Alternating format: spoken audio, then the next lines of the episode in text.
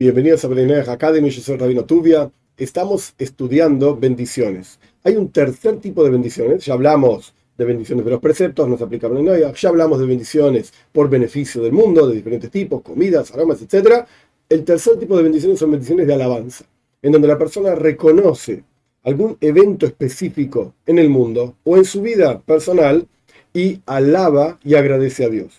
Esto se aplica incluso si el evento que uno está viviendo no es un evento muy feliz ni muy alegre. Existe una bendición incluso por las cuestiones que no son tan alegres.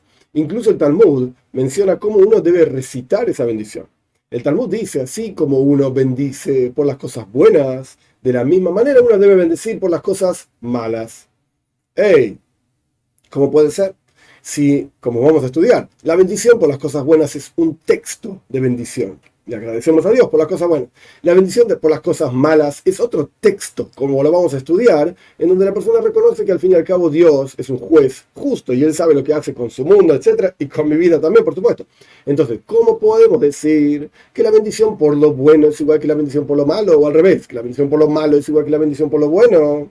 Si son dos bendiciones diferentes. Y el Talmud responde, no, acá no estamos hablando del texto. Claro que el texto es diferente, porque no podés decir lo mismo ante diferentes eventos. Sin embargo, el concepto es que la persona acepte con alegría todo lo que viene de Dios. Y esto en sí es algo largo y profundo y se puede dividir básicamente en dos caminos.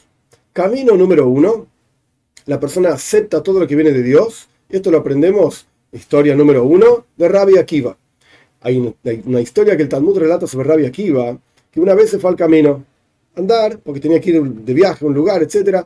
Llegó a una ciudad, se, hizo de noche, no quería quedarse en el camino durmiendo, entró a la ciudad, buscó un lugar en donde dormir, nadie le, le, permitía dormir, etc. No podía alquilar, estaba todo ocupado, qué sé yo, no tuvo otra opción que irse fuera de la ciudad a un lugarcito a un costado del camino, encontró un árbol y se sentó en el árbol y en la práctica Rabbi Akiva estaba viajando con tres cosas Cosa número uno, un burro para cargar las cosas de él. Cosa número dos, una vela para estudiar de noche.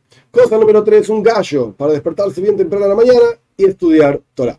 En la práctica, la historia es que sopló un viento fuerte, le apagó la vela, vino un gato monteso, qué sé yo, y se comió al gallo, y vino algún tipo de león, no sé qué animal, y se comió al burro. Cada vez que le pasaba algo, entre comillas, malo a Rabbi Akiva, Rabbi Akiva decía en arameo, de todo lo que hace Dios es para el bien. Uy, se me apagó la vela, uy, se me comieron el gallo, uy, se me comieron el burro, no, que se quedó sin nada, no tuvo otra opción que sentarse y esperar que se haga de día, dormir, lo que sea. Al rato, después de que se quedó sin sus tres cosas que llevaba de viaje, Rabbi Akiva vio que de la ciudad, donde no se pudo quedar a dormir, salía fuego. Y pasaron por el camino, él estaba al costado del camino, pasaron por el camino, todas las personas de la ciudad estaban siendo capturados, cautivos, por un grupo de criminales y qué sé yo. Ahí Akiva entendió, ah, todo lo que hace Dios lo hace para bien. En el momento en que se apagó la vela, se llevaron al gallo, se llevaron al burro, yo sentí que esto no parecía muy bueno, pero dije, todo lo que hace Dios es para bien. Luego, en el momento no fue bueno, pero luego yo descubrí, por así decir, ¿Cuál fue la bondad de esto? Porque si yo hubiese tenido el gallo, hubiese hecho ruido. Si tenía la vela, tenía luz, me, iban a descubrir. Tenía el gallo, hacía ruido. Tenía el burro, hacía ruido.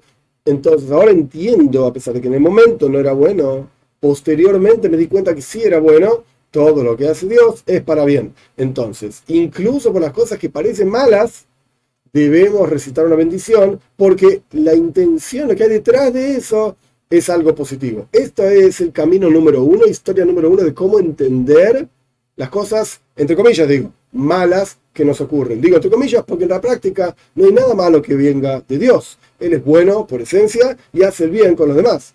Pero esta es una perspectiva de cómo entender las cosas malas, entre comillas, que nos ocurren en la vida.